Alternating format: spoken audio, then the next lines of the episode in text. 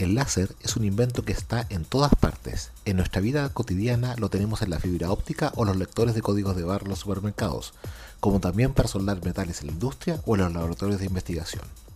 El láser es un tipo de luz que se basa en la radiación estimulada, un fenómeno cuántico explicado por Einstein en 1916, que se pudo llevar a la práctica recién en 1960. Para conversar de este invento estamos con Pablo Solano, él obtuvo su doctorado en física en la Universidad de Maryland y es académico del Departamento de Física de la Universidad de Concepción en Chile, donde su línea de investigación es la óptica cuántica experimental. Con él revisamos los fundamentos del láser, cómo funciona, sus aplicaciones y desarrollos futuros. Soy Rodrigo Soto y este es un nuevo capítulo de la serie Inventos en podcast de física.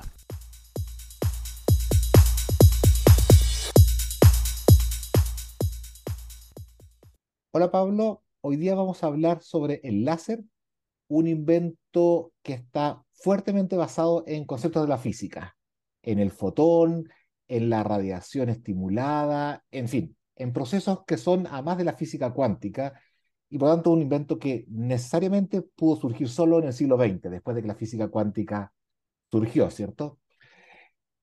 Y ahí el láser, si bien es muy posterior, viene de un concepto que introdujo Einstein, que era el de la emisión estimulada. O sea, podríamos partir por, por ese concepto y después vamos trabajando hasta cómo uno llega a tener un láser. Sí, claro, sí, el concepto, tienes toda la razón, el concepto del, del fotón acá es fundamental y, y, el otro concepto que es fundamental es el de lo, que, que, los átomos o la materia tienen niveles de energía discreta. Uno, uno se puede imaginar como el, el átomo de Bohr, ¿cierto? Tiene, el electrón tiene ciertos orbitales que son discretos y solo puede saltar de un orbital a otro. Y justo si uno se imagina que estuviese en un orbital excitado, un orbital de arriba con mucha energía, y el electrón salta a un orbital de más abajo con menos energía, al hacer ese proceso eh, va a emitir radiación electromagnética en la cantidad mínima de energía posible y esa es la que nosotros llamamos fotón. El fotón es la cantidad mínima de energía eh, electromagnética. Viene como paquetitos discretos y eso es lo que le da el nombre a la mecánica cuántica. Mecánica cuántica son estos cuantos de energía, vienen pequeñas cantidades que uno puede contar. Un fotón, dos y que y surge de estos dos conceptos, de el fotón por un lado y de los niveles de energía por el otro. Exacto. Por un lado, los átomos tienen estos niveles de energía eh, discretos, que son, digamos, el, electrón no puede estar en cualquier parte, tiene orbitales bien definidos, que son discretos. Y por otro lado, la energía del campo electromagnético de la radiación es discreta, vienen estos paquetitos discretos que se llaman fotón. Son estos dos conceptos, de alguna forma separados, que cuando juegan juntos eh, generan los efectos que estabas comentando, que uno puede pensar lo que está el fenómeno de absorción, que es cuando el, el, átomo está en un estado de energía bajo, llega un fotón y absorbe el fotón, entonces se da un estado de energía alto. Eh, está el proceso de emisión espontánea, que es cuando el, el, átomo está en un estado excitado y emite espontáneamente un fotón, y decayendo o bajando su energía a un nivel basal. Y está este tercer efecto, que el que, el que va a dar cabida al, al, al láser, gracias al que le agradecemos al láser y la contribución de Einstein de este paper, eh, que también existe el proceso donde el átomo puede estar en un estado excitado, llega un fotón y el fotón que llega va a desexcitar el átomo produciendo otro fotón. Entonces viene un fotón y salen dos fotones como resultado de esta interacción. Y por eso que es emisión estimulada. Eso se llama emisión estimulada. Hay un fotón que estimula la emisión del átomo, entonces producen dos fotones. Bueno, falta mucho para el láser, ¿cierto? Pero, ¿qué características tienen estos dos fotones que salen? La característica que tienen es que van a tender a tener eh, la misma frecuencia. Aquí que hay que volver un poco a los conocimientos que tenemos de onda. Hay que eh, ver lo que es concepto de frecuencia y de fase. La frecuencia es qué tan rápido oscila y la fase es en qué parte o momento de la oscilación estoy. Si es un máximo, un mínimo, un nodo, un antinodo. Entonces lo que va a pasar es que el fotón estimuladamente emitido, el fotón que se emitió por este proceso, va a tender a tener la misma frecuencia y la misma fase del fotón que estimuló esa emisión van a ser iguales de alguno. Van a ser dos fotones idénticos, eso. Entra un fotón y salen dos fotones idénticos, con la misma frecuencia y con la misma fase, oscilando juntos. Ya. Y eso vamos a ir viendo que esto tiene una, una gracia y ventajas tecnológicas después. Pero, pero para que funcione, el, tal como estabas diciendo, cuando llegaste del primer fotón, salen dos, pero el átomo baja. Entonces, si queremos que esto siga sucediendo, tenemos que mantener al átomo excitado. Sí, entonces hay que buscar algún mecanismo, podemos hablar en más detalle después, pero hay que buscar algún mecanismo para intentar mantener el átomo siempre en su estado excitado, siempre en su estado de mayor energía, cosa que cuando llegue un fotón esté listo para entregar otro fotón. Entonces, de esta manera se va amplificando y vamos dando pistas de cómo se forma el láser, se va amplificando la luz, entra uno y salen dos, pero para eso los átomos siempre tienen que estar en el estado excitado. Sí, como se le llama al, proceso de estar excitando los átomos, se le dice bombeo. Uno bombea los átomos para que estén en el estado excitado. Eh, y la palabra que se ocupa para describir este fenómeno es inversión de población. Cuando yo tengo más átomos en el estado excitado que en el estado de baja energía, digo que invertí la población. ¿La invertí en qué sentido? Es que no sería el estado natural. Naturalmente uno pensaría que todos los átomos están en mínima energía. Y unos poquitos excitados y muy poquitito excitado, prácticamente ninguno. Pero si yo le inyecto energía al sistema, los bombeo para que todos los átomos o la gran mayoría estén en el estado excitado, lo que estoy haciendo es, se llama invertir la población. Estoy teniendo más átomos en estados excitados que en estados de baja energía. Entonces, así es como uno puede imaginar el láser, ¿cierto? Que tú de alguna forma bombeas el sistema, lo subes y los fotones cada vez que pasan salen dos. Y después tres, cuatro, en fin, y va aumentando. Y ahí es donde se produce el, el efecto de cascada que, que le da el, nombre al láser de la amplificación. ¿De dónde viene la amplificación? Es que si viene un fotón y se encuentra con un átomo excitado, como resultado de esto van a salir dos fotones, porque el átomo va a emitir estimuladamente un fotón. Salen dos fotones idénticos. Pero luego estos dos fotones se pueden encontrar con dos átomos que estén en su estado de mayor energía. Entonces, cada uno de esos va a dar un fotón extra. Así que al final van a terminar saliendo cuatro fotones. Entonces partí con uno, salieron dos después de un proceso de emisión estimulada, después van a salir cuatro después del siguiente proceso de emisión estimulada, de esos cuatro van a salir ocho, de esos ocho, dieciséis, y así sucesivamente como un efecto de avalancha. Y de ahí donde viene en el fondo la amplificación. Si yo tengo suficientes átomos en el estado excitado, o sea, si yo logro invertir población, se va a producir este efecto de avalancha donde un fotón que entra va a empezar a producir dos, luego cuatro, luego ocho, y así sucesivamente. Claro. Y y lo que tú estabas diciendo, y todos esos fotones van a ser todos idénticos. Todos con la misma frecuencia y con la misma fase, sí. ¿Y eso es lo que uno llama coherencia del láser? Sí, a eso es lo que uno le llama coherencia en general. Coherencia en, en el término de ondas, hay que acordarse que siempre son ondas. Eh, la luz láser van a ser estas oscilaciones con cierta frecuencia y cierta fase. Y si las ondas mantienen esta relación de fase, o sea, oscilan juntas, van a poder interferir. Y el efectos de interferencia que uno más asocia son interferencia constructiva o destructiva, ¿cierto? Interferencia constructiva es cuando dos ondas se suman para generar una onda más grande que, que cuando la, la, que, la que entraban. E interferencia destructiva es cuando se cancela, ¿cierto? Cuando una onda subía, la otra bajaba, entonces se cancelaron y, y que eran ondas eh, destructivas. Sí.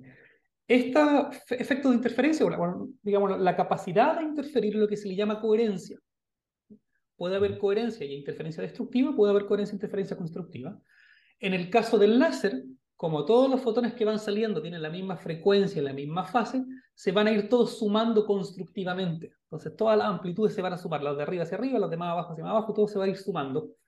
Entonces, por eso uno dice que es una fuente altamente coherente, porque todos los fotones emitidos van a estar todos en fase, todos sumando sus amplitudes en los momentos o en las posiciones correctas.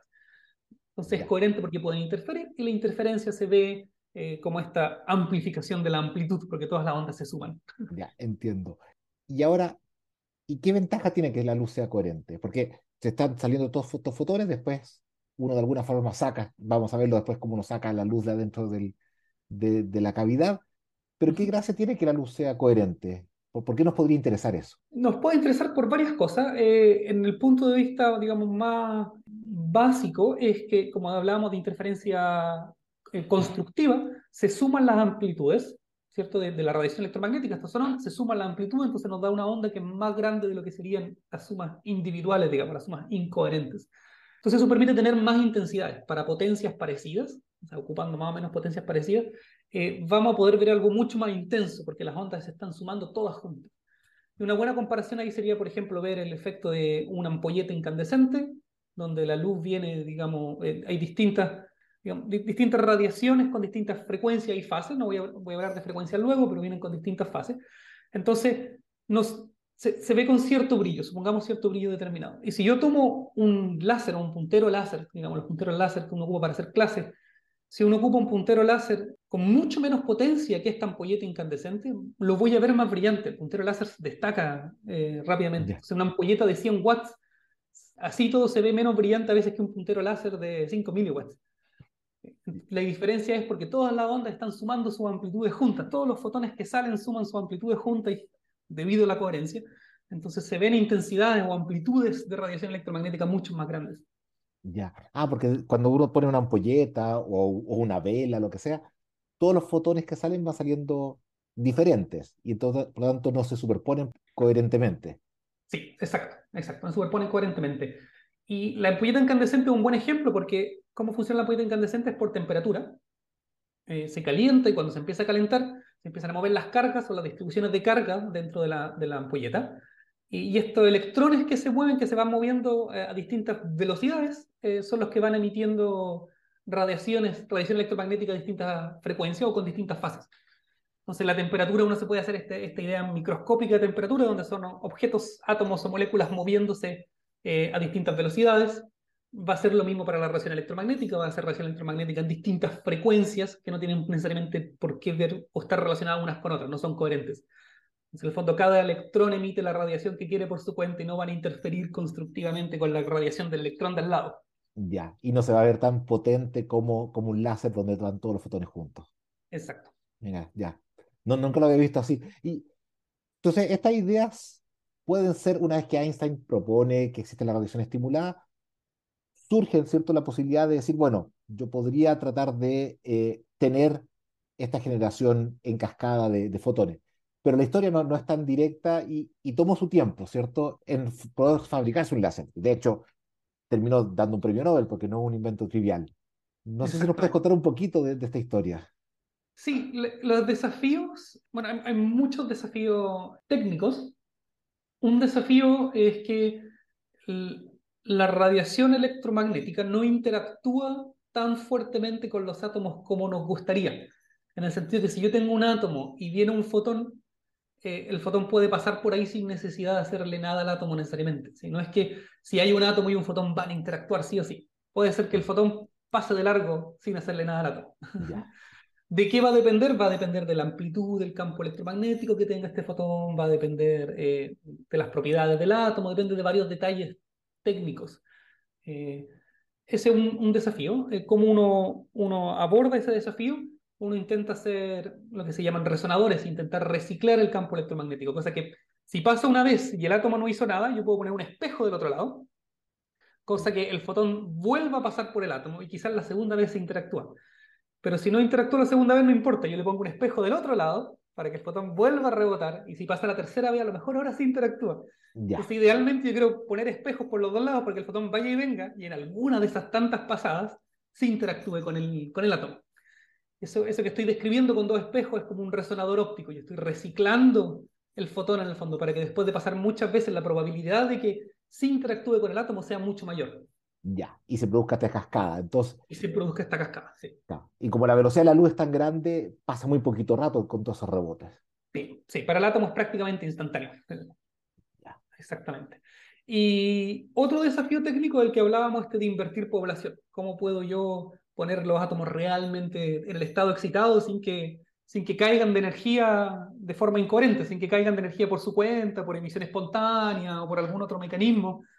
Básicamente tengo que invertir población, intentar mantenerlo ahí el mayor tiempo posible hasta que sí logren interactuar con los fotones que yo quiero que interactúen, no que emitan espontáneamente, que pasen otras cosas. Entonces son varios desafíos técnicos.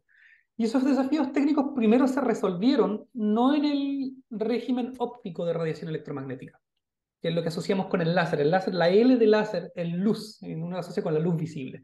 Pero el espectro electromagnético es mucho más grande que la luz visible, no solo son los colores, sino que tenemos desde los rayos X a frecuencias muy altas hasta radiofrecuencias, frecuencias más bajas, un espectro continuo. Entonces, la primera vez que se resolvieron estos problemas técnicos eh, el, fue en el régimen de las microondas. Y eso es lo que da eh, origen a lo que se llama el máser. Entonces ahora en vez de láser con L, el, láser es amplificación de la luz, esa es el L, es light amplification, eh, a través de emisión estimulada, laser light amplification by stimulated eh, emission of radiation. En el caso de las microondas, ahora se llama máser, que es lo mismo, pero en vez de amplificación de la luz por emisión estimulada, es amplificación de microondas por eh, emisión estimulada. Entonces el máser para efectos prácticos es lo mismo de un láser que hemos estado describiendo, pero en vez de emitir luz que yo puedo ver, emite luz de microondas, que es como la que sale del microondas que ocupo para calentar la comida. Ya. Esas, esas frecuencias. Ya, y eso fue primero. Y o sea, fue, el, digamos, la primera puesta en práctica de esta idea de la, de la emisión estimulada. Sí. Y después ya se logró hacer, claro. logra con, con luz visible. Sí, el más primero fue, mm, estamos hablando más o menos principio del año 50, eh, y el láser eh, en, el régimen óptico, digamos, la luz visible, no apareció hasta, hasta el año 60, hasta 1960. Entonces demoró un poquito menos de 10 años en, en poder superar todos estos, digamos, problemas técnico-tecnológicos para poder llegar a, hacer funcionar el, el, láser con luz visible. Claro. Y el primero que ocurrió es un, el primero que se fabricó, perdón, es un láser que se llama de estado sólido, ¿cierto? Donde tenían el cristal de rubí, ¿no? Sí, sí, se, hizo con un cristal de rubí. ¿Y cuál es la gracia del rubí? Eh, es que es un cristal relativamente transparente para la longitud de onda del láser. Entonces, digámoslo así, funcionaba como un pedazo de vidrio, podemos decir un pedazo de vidrio, ¿cierto? que está hecho de, en el caso del rubí, me parece que es zafiro. Entonces es como un cristal de zafiro que es transparente para la luz visible, en una longitud, digamos, un rango grande de longitudes de onda de la luz, pero lo que le da el color al rubí, ese color rojizo, es que tiene ciertas impurezas, ciertos átomos de otra, digamos, ciertos otros elementos atómicos. Que en el caso del rubí, para el láser de rubí me parece que era cromio, el que le da el color rojo eh, el cromio. Entonces, como lo pueden imaginarse como un vidrio con ciertos átomos que dan color rojizo entre medio. Ya. Entonces lo que va a pasar es que la, la, luz o estos fotones que entran, que yo estaba hablando para el efecto de amplificación, la luz va a pasar por este cristal de zafiro, que es transparente, pero en el camino se va a encontrar con estos átomos de cromio, que son los que yo puedo hacer que inviertan población, para que estén en el estado excitado. Entonces cuando un fotón se encuentre con un átomo de cromio, va a producir emisión estimulada y se van a generar dos fotones, y esos dos fotones van a interactuar con otros dos átomos de cromio y así sucesivamente. Y la gracia es que este, este zafiro, yo puedo pulir muy bien las dos caras, de manera tal de hacer espejos. Entonces, una cara del zafiro se va a ver como un espejo, otra cara del zafiro se va a ver como otro espejo, y este efecto de razonador que yo estaba explicando, que el fotón pasaba y si no interactuaba con el átomo no importaba porque podía reflejarse y volver a intentarlo, y si no interactuaba no pasaba nada, podía reflejarse y volver a intentarlo, y así reciclar el fotón muchas veces, ocurría dentro del zafiro, dentro de estas dos caras pulidas como espejo del zafiro. Entonces la luz pasaba muchas veces dentro del zafiro, que era transparente, y en el camino de vez en cuando interactuaba con los átomos de cromio para producir emisión estimulada y así aumentar el número de fotones. ¿Y, y cómo, cómo generar la inversión de población en este caso? Porque lo que habíamos dicho que teníamos que inyectar energía para que los átomos subieran de nivel, ¿cierto? Y estuvieran ahí disponibles para que pase el fotón y, lo estimule. Sí, en mucha, eh, en el caso particular del primer láser de Rubí, no podía darte los detalles, pero lo que se hace muchas veces es por ejemplo, ocupar luz con longitudes de onda más cortas o frecuencias más grandes. Por ejemplo, una lámpara ultravioleta. Entonces, podría tener una lámpara ultravioleta. Entonces, estos átomos que yo quiero invertir población van a excitarse a un nivel de energía mucho más grande, porque recordemos que la energía tiene que ver con la frecuencia, mientras mayor frecuencia, mayor energía. Eh, entonces, se excita a un estado mucho más grande y después, como está en un cristal o los átomos interactúan, tienen, digamos, vibraciones, fonones, eh, tienen otros procesos, digamos, donde la energía se puede disipar y perder. Entonces, lo que va a pasar es que de este nivel de muy alta energía va a bajar incoherentemente a un nivel de energía intermedio. Y ese nivel de energía intermedio es el que yo voy a ocupar para hacer mi láser. es el que yo voy a ocupar para hacer después emisión estimulada. Entonces, normalmente hay una lámpara de frecuencia más grande que yo ocupo como bombeo para invertir población, producto de disipación y interacción entre otras, digamos, partes del sistema, voy a decaer a un nivel intermedio, y entre ese nivel intermedio y el nivel basal es que yo voy a hacer mi láser. Esos van a ser mis dos niveles de energía que yo quiero amplificar. Ya, entonces después, pero muy al final voy a volver a esta lámpara que tú estabas usando, pero entonces tú colocas una lámpara, estimulas las cosas y después estos fotones empiezan a, a generar esta radiación estimulada, eh, radiación estimulada coherente que va a quedar dentro de la cavidad. Pero por eso todavía no tenemos el láser como aparato propiamente tal, porque necesitamos usar esa luz, ¿cierto? Sí. ¿Cómo hacemos? Porque está ahí rebotando entre los dos espejos del, del rubí. Sí. Eventualmente ya nos gustaría a nosotros poder tener espejos perfectos, pero eventualmente ningún espejo es perfecto y la luz va a terminar saliendo. Entonces, aunque la reflexión sea 99%, eh, en el espejo, esa transmisión del 1% es suficiente para que salga la luz, porque recordemos que es como un medio de ganancia, de amplificación, estoy realmente acumulando muchos fotones dentro. Entonces voy a empezar a tener eh, muchos fotones de manera tal que incluso si sale el 1% ya va a ser una cantidad suficiente de fotones para tener una intensidad considerable. O sea, lo que uno ve cuando aprieta el, puntero láser es lo que se escapa del láser realmente. Es lo que se escapa, hay mucha más energía dentro dando vuelta. Ya. Y si uno lo abriera, saldría así un montón, pero no duraría nada, pero saldría un montón de como Exacto, sí. Bueno, eso, lo podemos hablar después sobre eh, hace láser expulsado, pero es un poco lo que pasa, cuando uno puede abrirlo momentáneamente y va a salir mucha energía, pero en un pulso muy corto. Ah, pero hablemos de eso, porque quería un poco contar ahora sobre, ah, habláramos un poco sobre los distintos tipos de láser o cómo se van usando. Sí, los distintos tipos de láser, bueno, hay muchas formas de, de, categorizarlos. Una forma de categorizarlos por funcionamiento, como, como estábamos diciendo ahora, puede ser un láser continuo, que, que esté funcionando constantemente, esto que decía, digamos, va a estar dentro de esta cavidad o de este resonador, va a estar la luz, un poquitito se va a escapar, pero se va a escapar constantemente. Entonces tengo una intensidad constante de luz láser.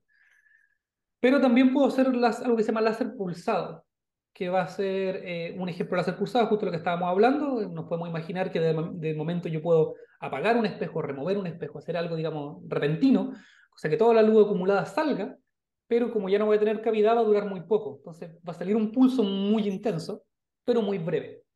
Entonces eso es lo que se llama un láser pulsado. Y son como los dos funcionamientos tradicionales. Tengo un láser continuo, tengo un láser pulsado. ¿Y para qué podría servir uno u otro? Por ejemplo, láseres pulsados tienden a, por el efecto que estábamos hablando, tienden a ser de más alta potencia, son potencias mucho más grandes, pero en tiempo más corto. Eh, entonces, si quiero potencias grandes, eh, en general, el láser expulsado es la mejor manera de hacerlo. Eso no quiere decir que sí se logran potencias muy grandes con láseres continuos. Y el láser continuo, la gracia es que está constantemente monitoreando. Si uno quiere monitorear algo, escanear algo, estar, digamos, siempre midiendo, el láser continuo va a estar siempre, siempre, siempre ahí. Eh, láseres pulsados, ¿para qué otra aplicación tienen? Por ejemplo, en medicina, cuando uno quiere hacer eh, tratamiento en la piel para curar cicatrices o remover tatuajes o cosas así. Si yo tengo un láser continuo, la piel va a estar constantemente absorbiendo la radiación y se va a calentar y al final uno va a terminar quemando toda la zona periférica. Pero si tengo láser expulsado, yo puedo realmente afectar la zona que quiero en el momento que quiero, digamos, sin que se disipe calor en el resto de la célula. Entonces, los pulsos ocurren en intervalos largos, cosa que yo alcanzo a disipar la temperatura que, que, acumulé durante ese pulso. Entonces, así el, paciente no, no, se quema las células que están alrededor, sino que son realmente localizadas. Y, y eso, eso es lo que está asociado al premio Nobel de mm, uy, se me fue el año, de Gerard Moreau y Donna Strickland. El 2018. 2018. Porque ellos le dieron el premio Nobel, el último premio Nobel asociado directamente a la tecnología láser, ¿cierto? Sí, es el, el más reciente. Eh, eso también es para láseres pulsados de alta potencia, pero ahí estamos hablando de otros niveles de potencia que son ya difíciles de comprender. Ya. No, no, sé si esos niveles de potencia tienen aplicación comercial, creo que no, eh, son como para fines de investigación de ciencia fundamental pero de todas maneras es impresionante. Lo que hicieron ellos fue, digamos, desde la invención del láser hasta que se refinaron estos pulsos súper intensos, digamos, los años 70 hasta los años 90, por 20 años, los láseres más potentes que se lograban tener eran como gigawatts por pulso. Gigawatts, recordemos, 10 a las 9, son 9 ceros, digamos, después, después de uno. Y por 20 años más o menos era el límite, no se logró avanzar mucho más. Y con lo que propusieron Gerard Moreau y, y Donna Strickland, eh, lograron, digamos, romper esa barrera tecnológica y llegar rápidamente a láseres de terawatts y hasta petawatts. Estamos, hablando 10 a la 12 o 10 a la 15 ceros. Eh, un pulso muy, muy intenso, o sea, una mejora de 6 órdenes de magnitud por pulso. Wow. Entonces, una, en ese sentido es como una tecnología diferente de alguna manera que permitió romper esa barrera. Ya, pero son pulsos además ultra cortos. Son pulsos más ultracortos, sí. Es decir, eh, tampoco llevan tanta energía, sino que llevan energía muy concentrada, pero al final tampoco es... Sí. Son pulsos del orden de femtosegundos, son números tan grandes que, que o, tan pequeños que cuesta un poco imaginarse. Los femtosegundos de 10 a las menos 15, estamos hablando 0.0000, son 15 ceros en total y después uno. Esa cantidad de segundos. O sea, eso es lo que dura. eso es lo que dura. Nosotros no, podemos llegar ni a imaginarnos, digamos, no tengo una no tengo ningún punto de referencia para poder explicarlo. Es tan corto que ni siquiera podemos llegar a imaginar qué tan corto es. Entonces, en femtosegundo, en día a la menos 15, ocurren estos pulsos de mucha amplitud que tienen potencias de día a la 12 o día a la 15 watts durante la duración de ese pulso. Ya. Y, y ahora, no sé si son láseres de eh, pulsados o continuos, pero láseres de alta potencia, en los que uno imagina como estos que, un poco en películas de ciencia ficción, en fin, pero de que uno puede disparar una pistola láser, ¿cierto? Y, y destruir una nave o alguna cosa. ¿Cómo uno logra esa alta potencia y realmente hasta qué potencia uno llega de verdad? Sí, hay varios métodos. Puedo volver a referirme a, distintas clasificaciones del láser. Sí, claro. Hay láseres que son eh, de estado sólido, como el que discutimos, que era básicamente un, un cristal con impurezas de otros átomos dentro. También hay láseres de estado eh, gaseosos, como un láser de CO2, por ejemplo, puedo tener gas de CO2, el mismo funcionamiento de un gas de CO2, que también esos pueden llegar a, muy alta potencia y tienen más eficiencia que los de estado sólido, por el hecho de que el gas es el, el, medio con la ganancia, en cambio, en el caso del estado sólido, la luz se propaga por un medio que no tiene ganancia necesariamente, que es este medio como donde, donde se propaga.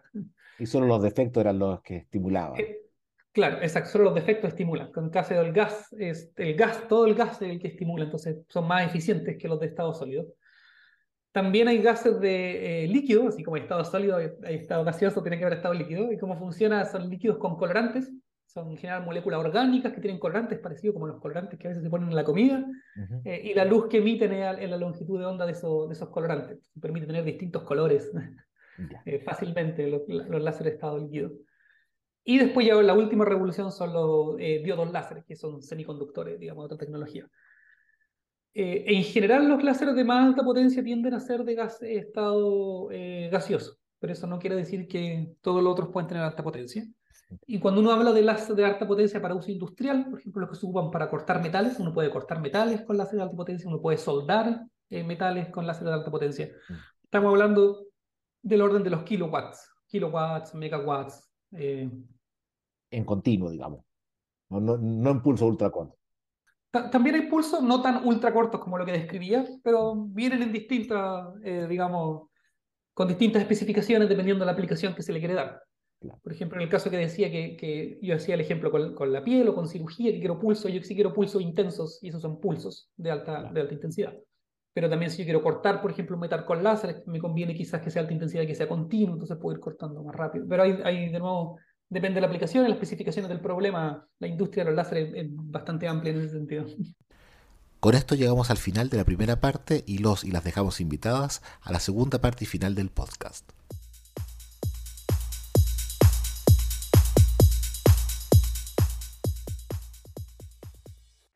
Síguenos y comenta este podcast en nuestra página web, Facebook y Twitter, Podcast de Física.